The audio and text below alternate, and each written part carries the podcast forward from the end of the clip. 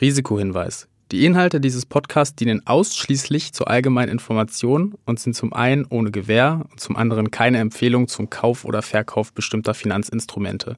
Es handelt sich nicht um Anlageberatung. Ihr entscheidet selbst, was ihr macht.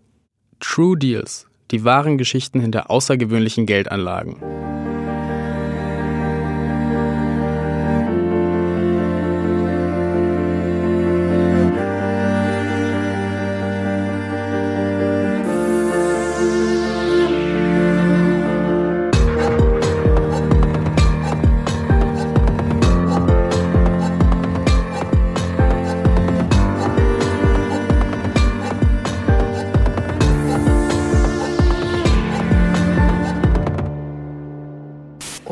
Patek Philippe Uhren erzielen auf Auktionen in der Welt die allerhöchsten Preise und nicht selten im zweistelligen Millionenbereich. Handgefertigte Mechanikuhren sind purer Luxus. Doch was macht solche Uhren so unglaublich wertvoll? In 2021, a Rolex Cosmograph Daytona Oyster bought for $345 in 1974 and was valued at $700,000 on the Antiques Roadshow. When Patek announced they were discontinuing the Nautilus 5711, prices on the secondary market jumped by tens of thousands of dollars in a single day. Hallo liebe Zuhörer und hallo zu einer neuen Folge von True Deals. Schön, dass ihr wieder eingeschaltet habt. Mein Name ist Christina Kleinfeld, ich arbeite bei Finance Forward und ich werde in diesem Podcast die Fragen stellen. Und dafür sitzt mir meine Co-Hostin Judith gegenüber. Ja, hallo, ich bin Judith Henke, freie Journalistin und schreibe gerne über Wirtschafts- und Finanzthemen. Ich freue mich mega auf unser Gespräch heute, weil wir in dieser Podcast-Reihe über die spannendsten Wirtschaftsdeals der letzten Jahre sprechen werden.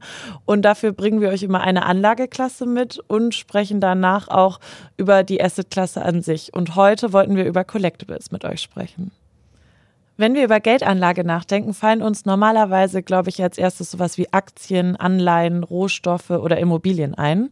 Manche Investoren diversifizieren ihr Portfolio aber auch mit teuren Uhren, mit Handtaschen, mit Oldtimern, seltenen Briefmarken oder vielleicht Comic-Erstausgaben. Und diese Anlageklasse nennt sich Collectibles. Vielleicht klingt das erstmal nach einem etwas dekadenten Hobby. Die Anlagestrategie kann aber tatsächlich auch ihre Vorteile haben. Denn Collectibles korrelieren nur selten mit anderen Anlageklassen, was sie gerade in Krisenzeiten besonders interessant macht. Selbst während des Lockdowns 2020, als es keine Auktionen mehr vor Ort gab, brach der Markt nicht ein, sondern es gab eine Verschiebung des Marktes in den Online-Bereich. Und so liefen die Jahre 2020 und 2021 für diejenigen, die ihr Geld in Uhren und Co. investiert hatten, überraschend gut. Und auch jetzt inmitten des Russland-Ukraine-Kriegs und der Inflation setzen sich viele Investoren mit dem Thema Collectibles auseinander. Denn die Asset-Klasse hat einen weiteren Vorteil. Anleger investieren ihr Geld in etwas, das sie selber mögen. Eine schöne Uhr, die man sich zum Beispiel in eine Vitrine stellen kann und sich jeden Tag darüber freut. Selbst wenn der Wert der Uhr jetzt nicht unbedingt steigt, habe ich mein Geld nicht komplett in den Sand gesetzt, sondern habe immer noch einen tollen Gegenstand, über den ich mich freuen kann. Allerdings liegt natürlich Schönheit immer noch im Auge des Betrachters. Eine Uhr, die vielleicht heute noch als ästhetisch gilt, kann in ein paar Jahren super protzig und hässlich wirken. Deshalb ist die Wette auf die Wertsteigerung dann natürlich nicht aufgegangen. Das Problem mit Collectibles ihr intrinsischer Wert liegt meist unter dem Preis, den ein Anleger für sie zahlt. Also eine Karte für ein historisch wichtiges Fußballspiel hat vielleicht einen hohen emotionalen Wert für viele Sammler und Fans, doch eigentlich besteht sie einfach nur aus Papier. Und eine Garantie dafür, dass die Karte eine Wertsteigerung bekommt, hast du natürlich nicht, wenn du sie kaufst. Und doch gibt es Sammlergegenstände, die bei vielen Kennern als eine Art sichere Bank gelten, was die Wertsteigerung betrifft. Zum Beispiel die Uhren von Patek Philippe. Judith, wollen wir darüber heute mal genauer sprechen? Ja, gerne. Also wollt ihr wissen, was die teuerste Armbanduhr ist, die jemals bei einer Aktion versteigert wurde? Das ist die Grandmaster Chime 6300A 010 von Patek Philippe und sie kam für mehr als 31 Millionen US-Dollar unter den Hammer. Und das Geld ging immerhin an einen guten Zweck. Und selbst wenn ich jetzt eher jemand bin, der aufs Smartphone schaut, um die Uhrzeit zu erfahren, muss ich zugeben, das ist echt eine schöne Uhr. Also das Ziffernblatt ist aus Roségold, ähm, umrandet ist das von Stahl und wendet man die Uhr, dann sieht man auf der Rückseite nochmal ein Ziffernblatt, das ist in Ebenholz schwarz und ich würde sagen, auch so ein unwissender Betrachter wie ich erkennt direkt, das ist eine Uhr, da steckt viel Handwerkskunst drin, viel Geschick und viel Präzision. Aber 31 Millionen Dollar ist ja wirklich eine Hausnummer. Davon könnte man eine vierköpfige Familie mehr als 1000 Jahre lang finanzieren. Ja, genau. Die könnte mehr als 1000 Jahre lang ihre Miete zahlen, hatte ich mal so ein bisschen hochgerechnet. Und ähm, das ist schon ein bisschen absurd, aber ich glaube auch, dass die durchschnittliche vierköpfige Vorstadtfamilie einfach nicht zu den Patek Philippe-Kunden zählt. Wer wäre das denn, glaubst du? Ähm, das sind eher prominente, erfolgreiche Unternehmer und Königshäuser und das auch tatsächlich seit mehr als 100 Jahren. Also kurz zur Geschichte des Unternehmens. Patek Philippe ist ein äh, Traditionsunternehmen und das wurde 1839 vom polnischen Uhrenmacher Antoni Patek gegründet. Und der tat sich ein paar Jahre später mit dem französischen Uhrenmacher ähm, Adrien Philippe zusammen. Und die beiden begeisterten mit ihrer Arbeit sogar die britische Königin Victoria, die zu ihren Kunden zählte. Also man kann sagen, das Geschäft lief sehr gut, aber dann kam irgendwann der New Yorker Börsencrash äh, im Jahr 1929 und ja, da schloss sich eben die Weltwirtschaftskrise direkt an. Und dann hatten die Kunden natürlich erstmal anderes im Kopf, als sich teure Uhren zu kaufen. Aber zwei Brüder, ähm, Charles und Jean Stern, sahen in der Krise eine Gelegenheit und kauften 1932 die Aktien der angeschlagenen Firma. Und die beiden Sternbrüder waren auf Ziffernblätter spezialisiert. Aber sie haben dann einen Fachmann als Uhrenmacher ähm, engagiert, der hieß Jean Pfister. Und er machte aus Patek Philippe eine Uhrenmanufaktur und das Unternehmen wuchs dann wirklich sehr schnell und konnte bald nach Amerika expandieren. Da hatten sie auf jeden Fall schon früh den richtigen Riecher, könnte man wahrscheinlich so sagen. Aber was macht denn Patek Philippe so besonders? Also Kenner bewundern das hohe Maß an Handwerkskunst. Das hatte ich ja auch schon angemerkt, dass äh, in eine Patek Philippe fließt. Also während Rolex-Uhren, die man ja auch, die sind ja in aller Munde, ich glaube, das sind so die beliebtesten, auch bekanntesten, begehrtesten Uhren. Die werden größtenteils maschinell hergestellt, aber in einer Patek Philippe steckt viel Handarbeit. Also die Uhren sind voller technischer Raffinessen und Details. Und man kann auch sagen, Patek Philippe hat viele Patente, ähm, zum Beispiel für den sogenannten ewigen Kalender. Der passt sich automatisch an die Anzahl der Tage im Monat und die Schaltjahre an. Und die Uhren, das sieht man direkt, die sind sehr kleinteilig, sehr detailreich und natürlich auch sehr aufwendig in der Produktion und werden natürlich auch nicht in Massen produziert. Und deshalb werden in der Regel sehr viel weniger Patek Philips hergestellt, als nachgefragt werden, also eine typische Verknappung. Und wer eine Uhr kaufen möchte, der steht oft erstmal auf der Warteliste und das ziemlich lange. Das heißt, es ist wahrscheinlich jetzt erstmal eine Uhr für die Reichen und Mächtigen, wie man sagen könnte. Ähm, ein Modell habe ich mir sagen lassen, ist besonders beliebt. Das ist die Nautilus, richtig?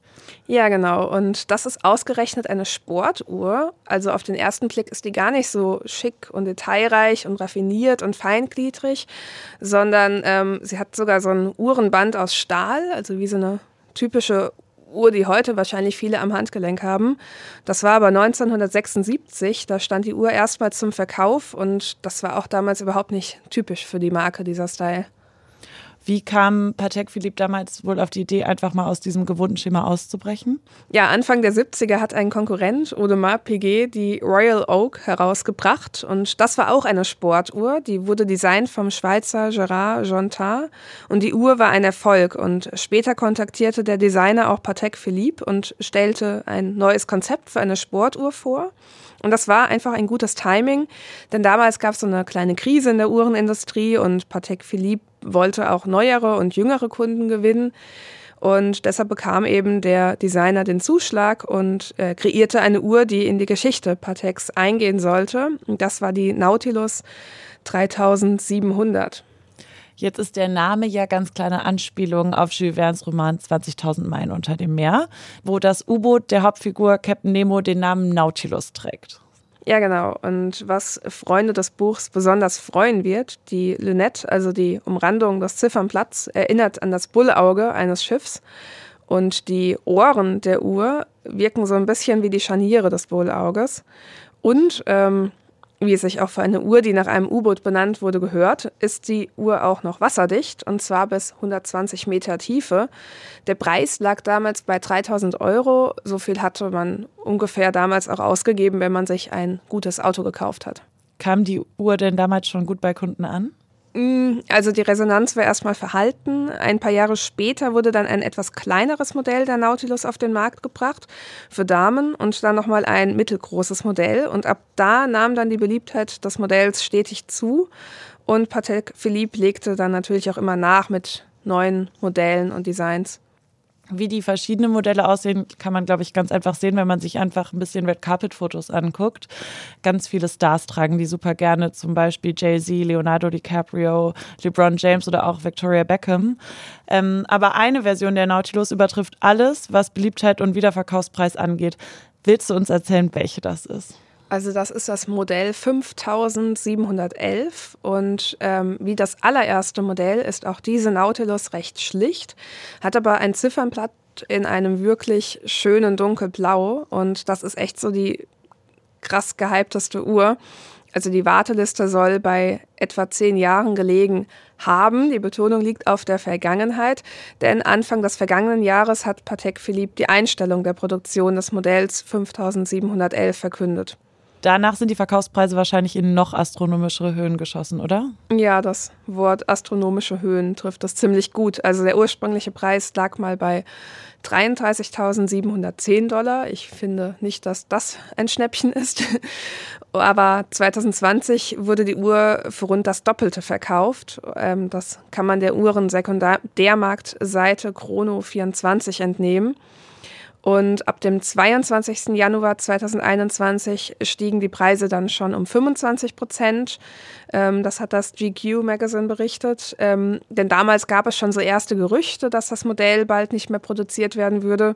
Und drei Tage später wurde dann dieses Gerücht bestätigt und der Wert des Modells stieg dann nochmal um 31 Prozent. 2022 kostete die Uhr dann wirklich schon 230.000 Dollar. Wobei im April, muss man sagen, die Preise schon wieder ein bisschen gesunken sind auf 205.000 Dollar. Das hat die Handelszeitung berichtet. Da ist man vielleicht wirklich einfach ein bisschen speechless, wenn es um solche Preise geht. Ja, definitiv. Ähm, selbst das GQ Magazine, beziehungsweise der Journalist Cam Wolf, ähm, bemerkte bei seinen Recherchen zu diesen Preissteigerungen ähm, etwas sehr Ungewöhnliches. Der hatte ähm, Jacek Kurzubek, der die Uhrenweiterverkaufsplattform Tropical Watch gegründet hat, gefragt, warum denn die Nachfrage jetzt so heftig in die Höhe geschossen ist. Und er antwortete, naja, die Nachfrage sei nicht gestiegen, nur eine Menge Menschen würden gerade versuchen, das Modell zu verkaufen. Das heißt, die Nachfrage, also die Kunden sind gar nicht gestiegen, sondern die Verkäufer haben einfach nur die Preise erhöht in der Annahme, dass die Nachfrage im Nachhinein steigen wird? Ja, genau. Also die Preise hatten nicht direkt etwas mit der Nachfrage zu tun, sondern die Verkäufer haben eben diese Prognose getroffen, dass die Nachfrage steigt. Aber ob die Prognose dann eintrifft, ist natürlich eine andere Frage. Ich finde, das klingt einfach nach Spekulation, wenn ich ehrlich bin. Ja, ist auch so. Also klar ist das Spekulation und es besteht natürlich dann auch die Gefahr, dass sich da eine Blase bildet. Und das hat auch John Reardon gesagt, der eine Website betreibt, die sich auf den Verkauf von Patek Philippe Uhren spezialisiert hat. Der hatte ja eben gegenüber dem GQ Magazine einen sehr interessanten Vergleich gebracht. Der sagte, dieser Wahn ist die moderne Version der Tulpenmanie des 17. Jahrhunderts. Jetzt nochmal für alle, die es nicht wissen, inklusive mir. Was ist die Tulpenmanie? Also die Niederlande sind nicht nur für Käse, Frikandel und Coffeeshops bekannt, sondern auch für ihre Tulpen. Und vor mehreren hundert Jahren, 1636 um genau zu sein, geschah in diesem Tulpenmarkt etwas sehr Seltsames. Und zwar begannen einige Niederländer Blumenparzellen zu kaufen, weil der Hintergrund war, dass die Blumen, äh, die Tulpen echt lange brauchten, bis sie geblüht haben. Und die Züchter wollten die Blumenzwiebeln eben nicht verkaufen, bevor ähm, die gekeimt haben. Und die neuen Besitzer der Blumenparzellen haben dann diese Parzellen wiederverkauft an den Höherbietenden. Und die haben die wiederverkauft und so weiter und so weiter. Und so sind die Preise immer und immer weiter gestiegen, weil alle eben erwartet haben, dass sich ja dieses Geschäft mit den Blumenparzellen lohnen würde, weil die Tulpen ja so begehrt waren. Aber das war eben noch Fehlerwartung. Anfang 1637 war dann eine Blumenzwiebelversteigerung. Alle haben sich gefreut, aber es ließ sich kaum ein Kunde blicken. Das war so ein typischer Flop, würde ich sagen. Und danach ähm, stürzte der Tulpenmarkt in sich zusammen.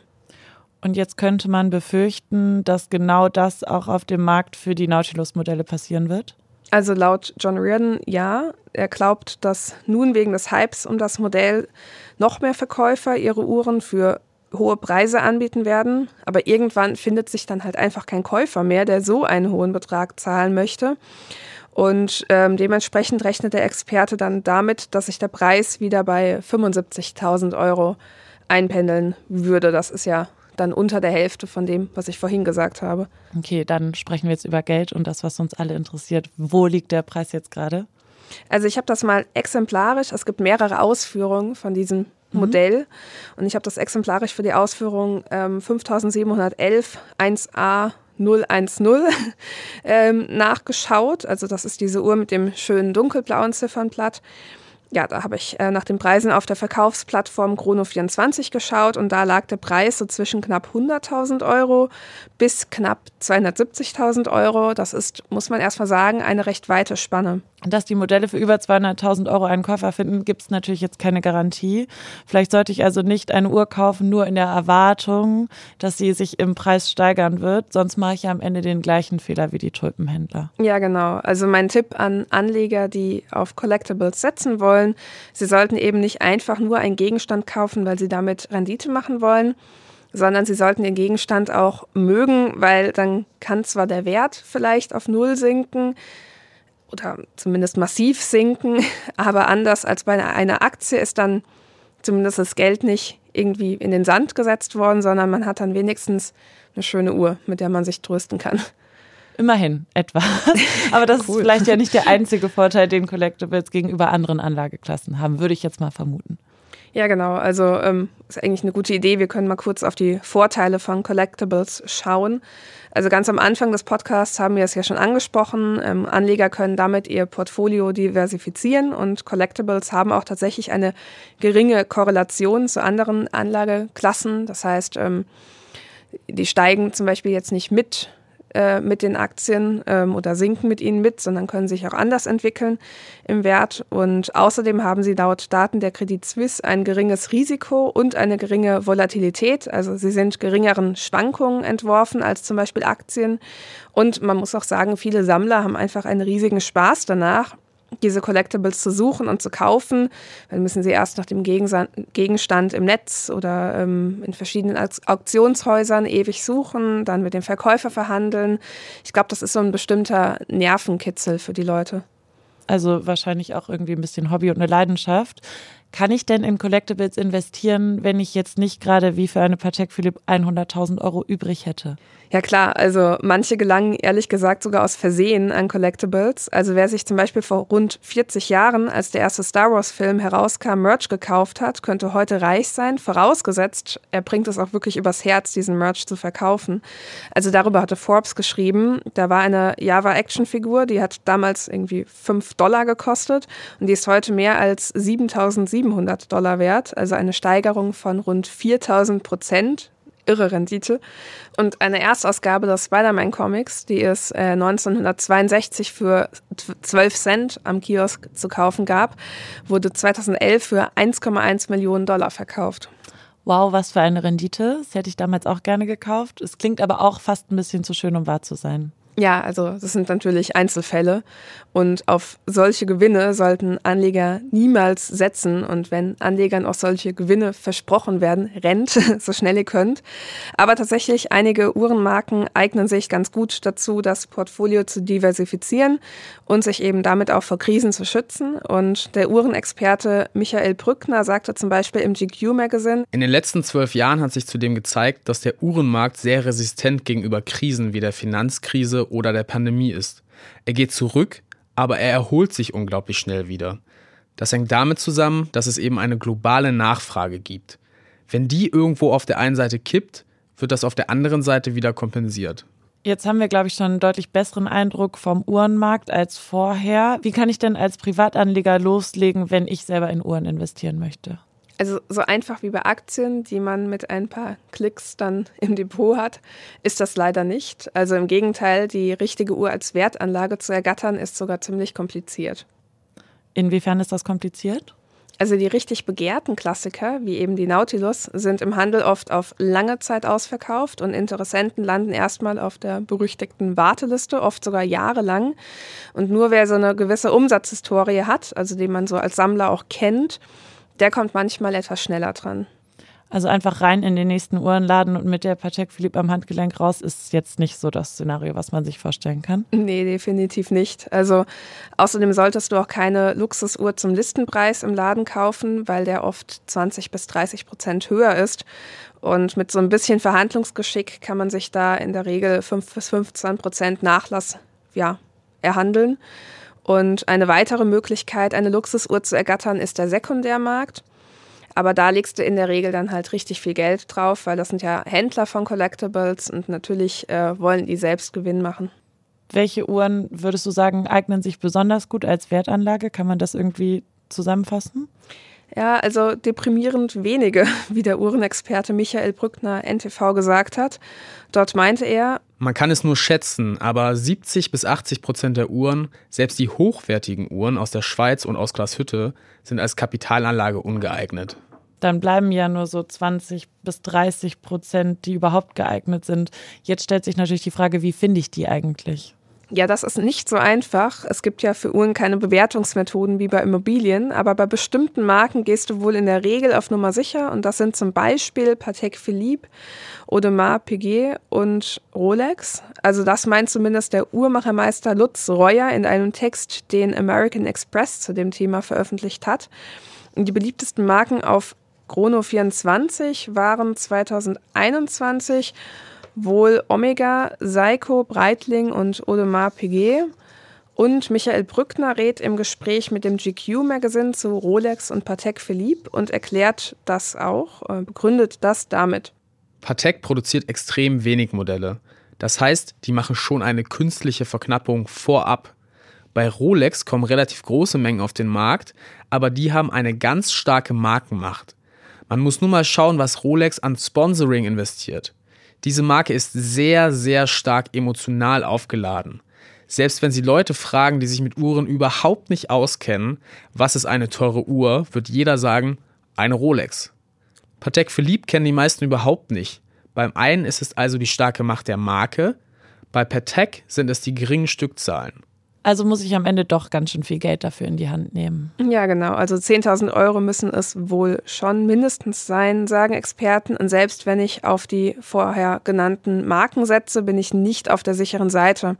Das zeigt auch ein Blick auf den Preisindex von Watchcharts, der umfasst die 30 am meisten gehandelten Uhrenmodelle und der Index lag im März in der Spitze bei über 55.300 Euro und jetzt nur noch so knapp über 40.000 Euro, ist also gut 25 Prozent gesunken und auf diese Talfahrt begeben sich eben auch die Preise vieler Rolex-Modelle und auch mehrere Nautilus-Uhren.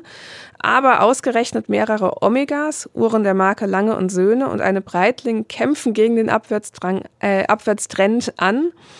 Und ähm, ein Lange und Söhne Modell ähm, mit der Nummer 140029 ist sogar in den letzten sechs Monaten um 17,4 Prozent im Wert gestiegen.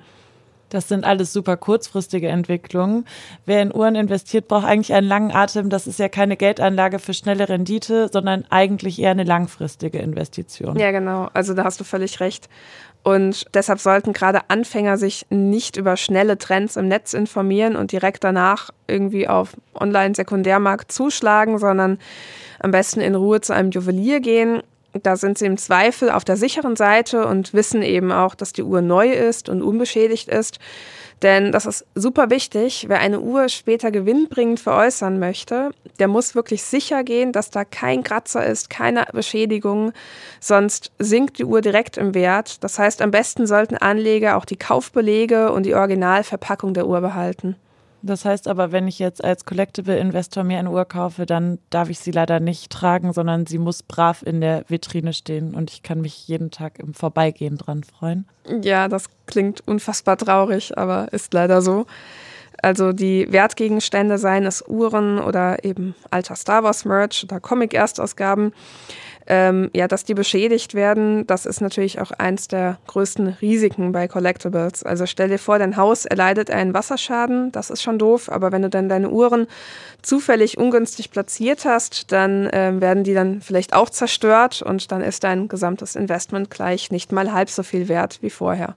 Also vor diesen Einbrüchen habe ich als Sammler natürlich die größte Angst. Was für Risiken und Nachteile gibt es sonst noch, wenn ich mich mit Collectibles beschäftigen würde?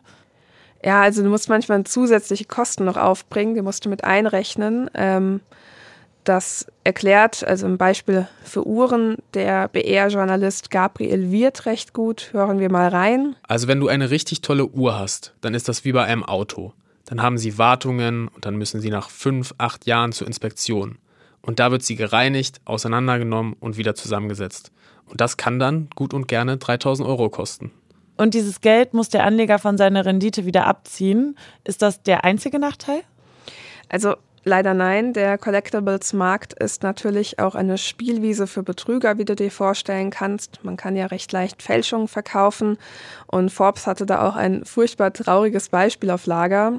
Da ist ein pensionierter Feuerwehrmann aus New Jersey. Ähm, der ist gestorben und nach dem Tod musste seine Familie feststellen, dass er zu Lebzeiten um Hunderttausende von Dollar betrogen worden war. Denn der Feuerwehrmann hatte eine Sammlung aus historischen Gegenständen aus dem Sport aufgebaut, also vor allem aus dem Baseballbereich, signierte Bälle, Schläger und so weiter aber die waren eben größtenteils Fälschungen und dabei wirkte der Verkäufer eigentlich recht glaubwürdig, weil er die persönliche Sammlung des Baseballstars Joe DiMaggio, also für alle, die sich nicht mit Sport auskennen, der war mal kurz der Mann von Marilyn Monroe, das war das, was ich über ihn wusste, aufgekauft hatte. Und erst später wurde eben aufgedeckt, dass ähm, der Händler danach begann, also nach diesem Erfolg gefälschte Baseball-Erinnerungsstücke zu verkaufen. Das ist natürlich eine super traurige Geschichte, vor allem wenn man ja eigentlich denkt, dass man erstmal nichts falsch macht, wenn man einem bekannten Verkäufer vertraut. Ja, eben. Also man kann anscheinend niemanden trauen. Ganz toll. Nicht eine Erkenntnis. Ähm, und ja, ich muss aber auch sagen, ich meine, bei anderen Anlagemärkten gibt es genauso Betrug. Also man denkt an diese ganzen Schneeballsysteme und diese ganzen Shitcoins, die keinen richtigen Wert haben, dann irgendwelchen ahnungslosen Leuten angedreht werden. Ein weiteres Problem gibt es aber eben auch noch, und zwar ähm, gibt es ja auch eine recht geringe Liquidität. Also wie du dir vorstellen kannst, es ist sehr viel aufwendiger, so ein Sammlerstück zu verkaufen, als jetzt eine Aktie oder eine Anleihe, die du mit ein paar Klicks wieder loskriegst. Und deshalb gilt eben, Collectibles sollten niemals mehr als 10% des Anlageportfolios ausmachen. Okay, und dann passt das wieder zu dem, was wir vorher auch schon erfahren haben. Man sollte nur in etwas investieren, wenn man es auch mag. Dann kommen wir jetzt zum zweiten Teil von diesem Podcast. Nachdem Judith und ich ja jetzt schon sehr viel über Patek Philippe gesprochen haben, möchten wir noch einmal darüber reden, was sich hinter Collectibles eigentlich allgemein so versteckt. Und dafür spreche ich jetzt mit Christian Neuhaus. Er ist einer der Gründer vom Family Office Finvia und arbeitet dort als Chief Client Officer und verantwortet somit den ganzen Bereich Kundenzufriedenheit. Hallo Christian, schön, dass du da bist. Hi, ich hoffe, dass du jetzt noch mal ein bisschen genauer einordnen kannst, was äh, Judith und ich jetzt in diesem ganzen Case alles gelernt haben. Ähm, und da gibt es ja ein paar interessante Punkte, auf die man ähm, bei den Themen rund um Collectibles eingehen kann. Wie beurteilt man denn, ob es sich bei einem Collectible um eine ernstzunehmende Anlageklasse handelt? Ja, ich bin ja ein Freund eines doch sehr systematischen Vorgehens ne, bei solchen Fragen. Und deswegen sollte man zunächst den Markt, die Performance, und die damit einhergehenden Risiken analysieren. Ich glaube, erst danach kann man wirklich beurteilen, ob Collectibles eine Anlageklasse für viele Anleger ist oder eher doch nicht, weil das Risikoertragsprofil anderweitig einfach vorteilhafter ist. Mhm. Und wenn wir uns jetzt erstmal auf den Markt konzentrieren, woher weiß ich denn, wie groß der überhaupt ist? Ja, der gesamte Markt für Collectibles ist relativ schwer abzuschätzen, da es ja immer wieder neue Formen von Collectibles gibt, wie zum Beispiel in jüngster Zeit NFTs oder auch ähm, Vintage Video Games. Es ist also ein Markt, der sehr, sehr dynamisch ist und sich immer um weitere Teilmärkte erweitert und der in weiten Teilen natürlich auch nicht organisiert ist. Wenn wir uns aber auf etablierte Collectibles wie Kunst oder Antiquitäten oder Juwelen fokussieren, ähm, wird deren Wert beispielsweise in den USA auf rund 4,5 Billionen US-Dollar geschätzt. Alleine der globale Kunstmarkt hat für sich genommen schon eine Größe von 3,2 Billionen US-Dollar mit einem jährlichen Umsatzvolumen, das so bei 65 Milliarden US-Dollar liegt. Und dieser Umsatz wurde in den letzten zehn Jahren relativ stabil, vor allem in den USA, China und in Großbritannien erzielt, mit jeweils so 40, 20 und nochmal 20 Prozent. Okay, spannend. Das ist ein riesiger Markt, aber natürlich, wie du gerade auch gesagt hast, sehr kleinteilig dann in den verschiedenen Kategorien und fragmentiert. Wie funktioniert der Markt denn grundsätzlich? Gibt es da Gemeinsamkeiten oder ist das wirklich so in jeder Produktkategorie sozusagen einzeln zu betrachten? Also wenn wir mit den Gemeinsamkeiten anfangen, ähm, dann zeichnen sich alle Collectibles dadurch aus, dass sie sich erstens gar nicht oder halt nur sehr eingeschränkt reproduzieren lassen. Und wenn, dann werden Reproduktionen als minderwertiger angesehen. Zweitens ist der Preis für ein Sammlerstück, beispielsweise aus Schönheits-, Nostalgie- oder Statusgründen etc., höher als der intrinsische bzw. der materielle oder der Produktionswert. Und aus diesen Eigenschaften entsteht ein Marktmechanismus, der sich vom, von klassischen Märkten massiv unterscheidet. Auf klassischen Märkten verändern sich Preis und Menge immer so lange, bis ein neues Gleichgewicht entstanden ist. Steigt die Nachfrage, produzieren die Unternehmen so lange, bis die Nachfrage gesättigt ist. Das geht offensichtlich bei Collectibles nicht. Deswegen ist bei einer steigenden Nachfrage eigentlich nur eine einzige Reaktion möglich. Der Preis muss steigen. Und das oftmals auch nochmal sehr sprunghaft.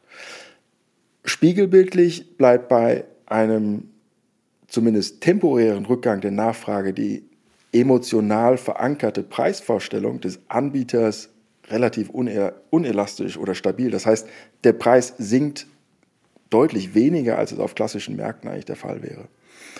Einfaches Beispiel, wenn für mich das Guido Buchwald Panini-Bildchen der WM 1990 100 Euro wert ist, biete ich es nicht zu einem geringeren Preis an. Ich bleibe einfach auf dem Bildchen sitzen. Ne? Dadurch entsteht Preisstabilität. Das bedeutet natürlich nicht, dass Preise für Collectibles nicht fallen können. Das kann natürlich auch passieren. Kurzfristig, wenn beispielsweise Sammler oder Investoren sich von größeren Beständen, beispielsweise eines Malers, trennen oder natürlich langfristig, wenn eine Collectible Art oder ein Maler einfach nicht mehr, nicht mehr, nicht mehr begehrt ist. So wurden beispielsweise Anfang des letzten Jahrhunderts wie verrückt Tapeten gesammelt. Das Macht wusste ich auch noch nicht, mehr, nein. Ne? ähm, und dadurch können natürlich auch langfristig die, die, die Preise für Collectibles fallen. Also kann man wahrscheinlich von Trends sprechen, sozusagen auch? Absolut. Okay. Und in welchem Trend würden wir uns jetzt gerade so befinden? Also gibt es gerade was, was besonders nachgefragt ist? Also vor kurzem waren natürlich NFTs äh, richtig mhm. gehypt, äh, aber auch Vintage Video Games. Da kommen wir vielleicht später nochmal drauf zu sprechen, inwiefern diese Märkte eher kritisch zu sehen sind. Ist die Performance dann noch von anderen Sachen abhängig als jetzt Angebot und Nachfrage, weil jetzt auch einfach verstorbene Maler oder so können natürlich nicht mehr nachproduzieren und damit den Preis beeinflussen. Ja, also die Wertentwicklung von Collectibles per se verläuft nicht einheitlich, weil Collectibles sich natürlich auch irgendwo äh, durch Unterschiede kennzeichnen. Nehmen wir beispielsweise unterschiedliche Qualitätsgrade bei standardisierten Collectibles wie Münzen, Uhren oder auch Briefmarken. In Hypephasen nehmen da die Preisunterschiede zwischen Collectibles mit schlechterer und sehr guter Qualität ab, um sich dann in Krisenphasen wieder auszuweiten. Das heißt, Collectibles mit schlechterer Qualität weisen höhere Preisschwankungen auf als solche mit sehr guter Qualität. Qualitätseigenschaften und zugehörige Preise werden bei standardisierten Collectibles auch oft in Preiskatalogen ganz transparent veröffentlicht. Dadurch werden Preisausreißer reduziert, weil Käufer bzw. Verkäufer einfach nicht massiv über den Tisch gezogen werden können, ne? da die fairen Preise durch den Preiskatalog ja bekannt sind.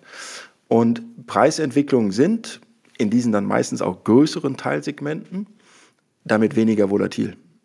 Genauso gegensätzlich verhält es sich mit zunehmender Einzigartigkeit eines Collectibles. Dann steigen die Preisausschläge oft deutlich an, sowohl nach oben als auch nach unten. Und damit weisen die auch eine höhere Volatilität auf. Das heißt, ich versuche immer die, die beste Qualität zu kaufen, theoretisch, weil die auch in einem Hype-Markt dann performt. Und auch grundsätzlich natürlich performt.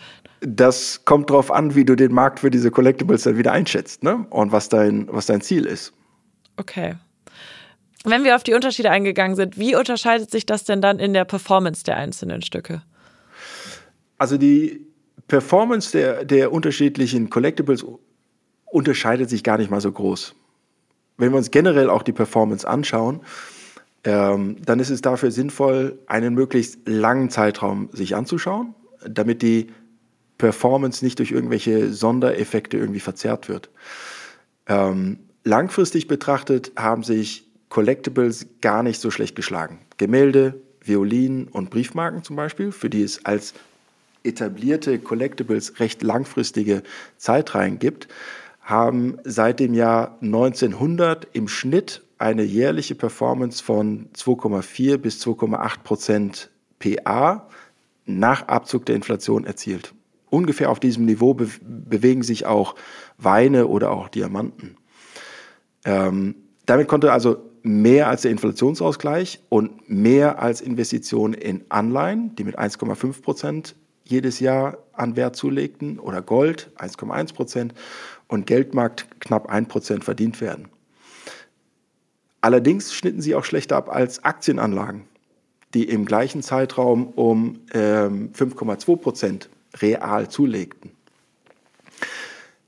Die Volatilität, die man für diese Performance aushalten musste, lag in, den, in, in diesem langfristigen Betrachtungszeitraum zwischen 8,5 Prozent bei Violin ähm, und 12,5 Prozent bei Kunst und Briefmarken.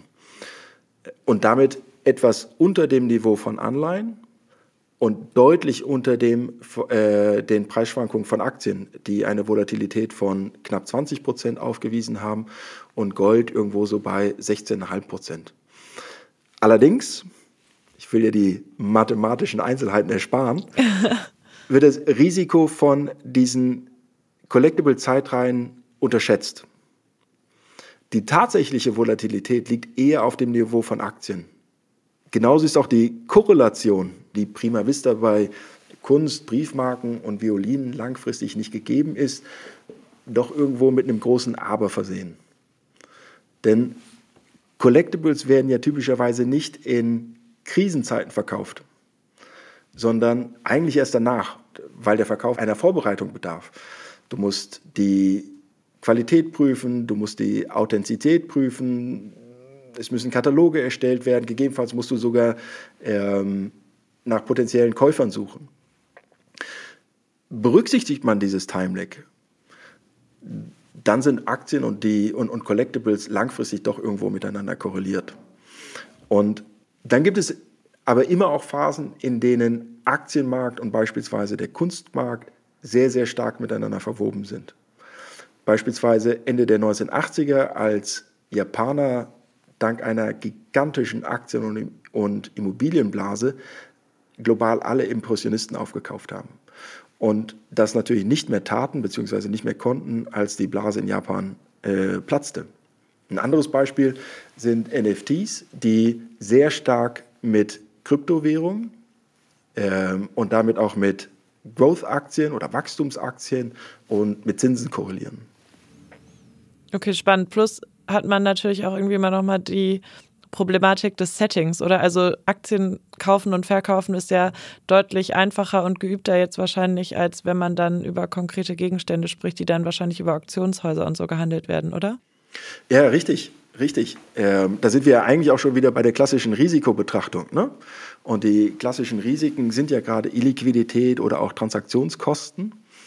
Die sind planbar, ähm, aber Collectibles zeichnen sich halt dadurch aus, dass sie illiquide sind. Ne? Collectibles können wegen, dieser, wegen der Vorbereitungszeit und der Enge des Marktes oft nur mit massiven Abschlägen von einem Tag auf den anderen verkauft werden. Und gerade in Krisenzeiten wird ja so ein Fire Sale äh, doch relativ wahrscheinlich. Ne?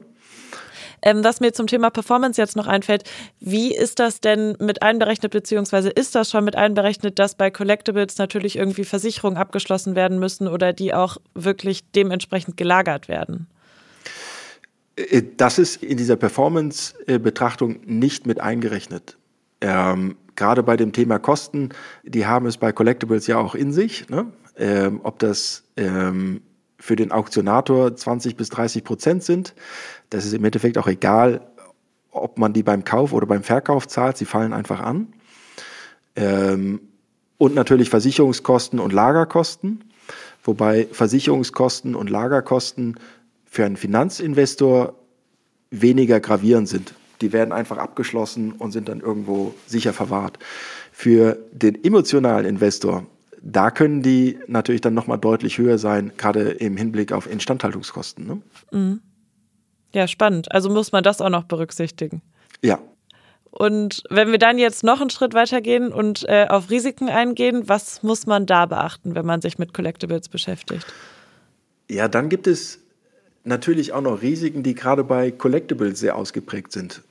Nachfrageveränderung, Survivorship Bias und natürlich Fälschung. Ähm, Vorlieben können sich massiv verschieben, zum Guten wie zum Schlechten. Wie gesagt, wer sammelt heute noch Tapeten ne? oder Tulpen oder Silberwaren oder Muscheln? Und diese, diese ehemaligen Collectibles sind heute relativ wertlos und wahrscheinlich genauso wertlos wie in 40 Jahren meine Guido Buchwald äh, Panini-Karte der WM äh, 1990. Ne? Setzt man also als Investor auf die falschen Collectibles und eine Diversifikation ist bei den hohen Kosten auch kaum darstellbar, oder schwer umsetzbar, können strukturelle Nachfrageveränderungen preislich echt schnell schmerzhaft werden. Dieses Phänomen ist auch eng mit dem Survivorship Bias verbunden. Das heißt, wir lassen uns von der positiven Entwicklung der überlebenden Collectibles und den Hype um diese Collectibles täuschen. Die Collectibles, die wie Tapeten oder bestimmte Maler heute nicht mehr gefragt sind, die blenden wir komplett aus und überschätzen damit natürlich die Attraktivität von Collectibles insgesamt. So, und dann gibt es natürlich noch Betrug. Es gibt Fälschung und Betrug wahrscheinlich bei allen Sammlerstücken, seien es Briefmarken, Stradivaris, Gemälden oder auch bei Rotwein. Es wird angenommen, dass 5% der teuren Weine Fälschungen sind. Vermutlich ist die Dunkelziffer noch deutlich höher, denn erstens müsste man ja den Wein trinken und natürlich auch den Unterschied schmecken können. Ne? Und da würde es bei mir zum Beispiel schon hapern. Ne? Letzter Punkt natürlich Marktmanipulation. Dafür sind Collectibles natürlich auch nochmal sehr anfällig. Da werde ich jetzt hellhörig. Kannst du einmal ganz kurz vielleicht erst erklären, was Marktmanipulation ist und wie das möglich sein kann in diesem Zusammenhang? Also Marktmanipulation bedeutet, dass ich durch unlautere Mittel versuche, den Preis nach oben oder nach unten zu treiben, je nachdem, welche Richtung für mich als Investor ähm, die richtige ist. Und die Ansatzpunkte für Marktmanipulation sind bei, Collect bei Collectibles echt riesig. Erstens, weil es sich um Collectibles handelt. Und zweitens, weil schlichtweg eine Aufsicht oder Regulierung fehlt, die Marktmanipulation auch einfach knallhart ahndet. Ja? Und gerade in Marktnischen mit oder gerade in Marktnischen kann mit vergleichsweise geringem Kapitaleinsatz durch Horten der Preis manipuliert werden oder man kann sogar eine dominierende Marktposition erreichen. Oder man treibt Preise durch Strohmänner hoch. Oder ein anderes schönes Beispiel ist Wash Trading. Man verkauft das Sammlerstück in einer Auktion anonym an sich selbst äh, und treibt damit natürlich dann den veröffentlichten Preis hoch. Und das war ja gerade auch bei, ähm, bei der CryptoPunk NFT Collection mit einem 532 Millionen US-Dollar in sich Geschäft der Fall. Ähm, und gerade bei NFTs wurde ja auch, sagen wir mal, relativ unethisch mit prominenten Werbung, Justin Bieber, Kim Kardashian etc., auch ein ordentlicher Hype und damit natürlich Nachfrage kreiert. Ähm, Aber Marktmanipulation kann auch ein unschuldiges Gesicht annehmen. Beispielsweise ein Preiskatalog, ob jetzt analog oder digital.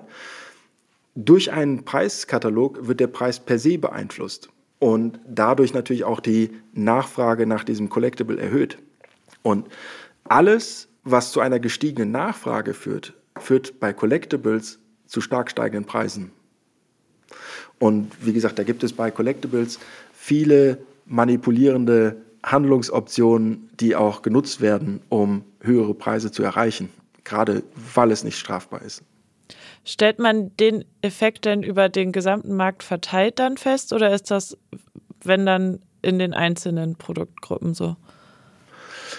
Die Techniken, die findet man in fast allen. Ne? Preiskataloge bei standardisierten Collectibles sind verbreitet. Ne? Die kann ich bei ähm, relativ einzigartigen oder nicht standardisierten Collectibles einfach nicht anführen oder nicht benutzen. Ne? Ähm, das heißt, da gibt es gewisse Unterschiede. Aber dass in Auktionen mit Strohmännern äh, ähm, geboten wird, das könnte ich tatsächlich eigentlich bei allen Collectibles anwenden. Mhm. Okay, und wenn wir jetzt versuchen, uns auf ein Fazit zu einigen, würdest du sagen, dass Collectibles tendenziell eigentlich eine Anlageklasse werden, mit denen sich viele Leute beschäftigen könnten? Oder sollte man da eher die Finger von lassen, wenn man jetzt nicht wirklich sich auskennt und vielleicht auch Hilfe hat? Also ganz klare Antwort. Für diejenigen, die aus reiner Emotionalität, Nostalgie und Spaß an der Sache ähm, sich Collectibles anschaffen müssen, ist das eine tolle Sache. Ne? Große Teile des Vermögens in Collectibles investieren, um Geld anzulegen. Davon rate ich eigentlich jedem ab, der kein Experte ist. Der Markt für etablierte Collectibles wie Kunst etc. ist, etc. ist per se groß genug. Langfristig kann die Performance sogar mit traditionellen Anlageformen mithalten. Aber aus Korrelations-, Volatilitätsgesichtspunkten gibt es Anlageklassen mit besseren Rendite-Risikoprofilen. Vor allem, wenn man dann noch diese spezifischen Collectible-Risiken mit einbezieht. Man kann schlecht diversifizieren, hat hohe Transaktionskosten und ist stärker Marktmanipulation und Betrug ausgesetzt. Best Practice ist eh zunächst das eigene Anlageziel, die zugehörige Anlagestrategie und deren Umsetzung festzulegen. Und dabei wird nüchtern betrachtet relativ schnell klar werden, dass andere Anlageklassen wie Aktien, Immobilien, Private Equity oder Venture, meinetwegen auch Gold und Anleihen, ein besseres Rendite-Risikoprofil ähm, aufweisen, um das Anlageziel zu erreichen. Wenn man dann sein Anlageziel erreicht hat und noch Geld übrig bleibt, dann kann man natürlich auch in Collectibles investieren, auch aus finanzieller Sicht. Weltweit fällt bei Milliardenvermögen ungefähr 3% des Vermögens auf Collectibles. Das ist auch vertretbar. Aber dann bitte auch nur in die Collectibles investieren, zu denen auch irgendwo eine emotionale Beziehung besteht. Okay, also ich muss das Ding eigentlich auch intrinsisch gerne im Schrank stehen haben und wenn dann noch Gewinn bei rumkommt, nice to have, aber ich sollte es jetzt nicht deswegen kaufen. Richtig. Okay. Vielen, vielen Dank. Ich glaube, das hilft uns allen sehr viel weiter. Mir auf jeden Fall. Ähm, ich arbeite dann auch erstmal an der Gesamtstrategie, bevor ich mich jetzt mit teuren Uhren beschäftige. Ähm, aber langfristig ist das natürlich dann da, der Beweis dafür, dass das Ziel erreicht worden ist, wenn ich sie mir dann irgendwann kaufen kann. Genau. Vielen, vielen Dank.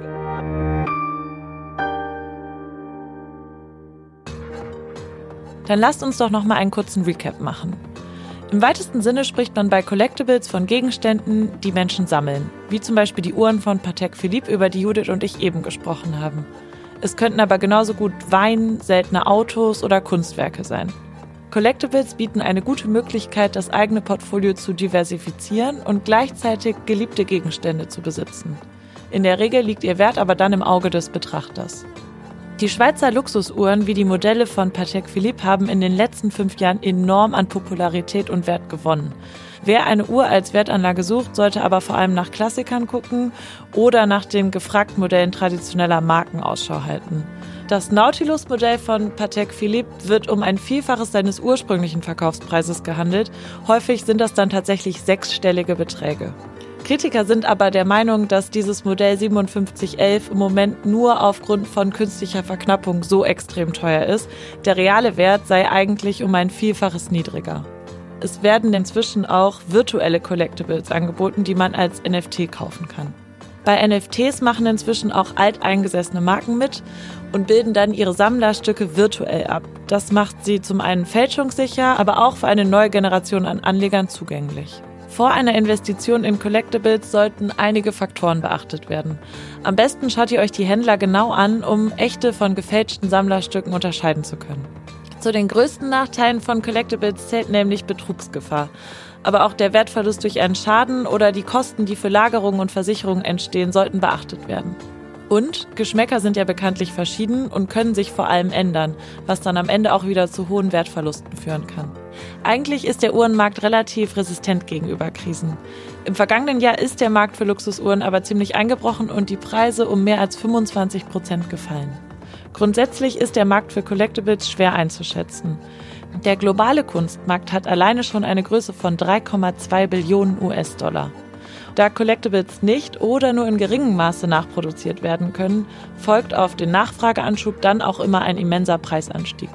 Ein großer Teil der Luxusuhrenmodelle, etwa 70 bis 80 Prozent, sind als Wertanlage ungeeignet und werden dann häufig unter dem Listenpreis gehandelt.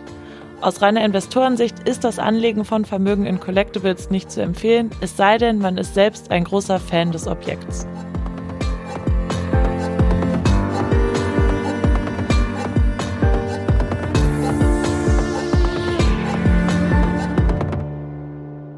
Dieser Podcast ist eine Produktion von Podstars bei OMR und Finance Forward und wird präsentiert von Finvia.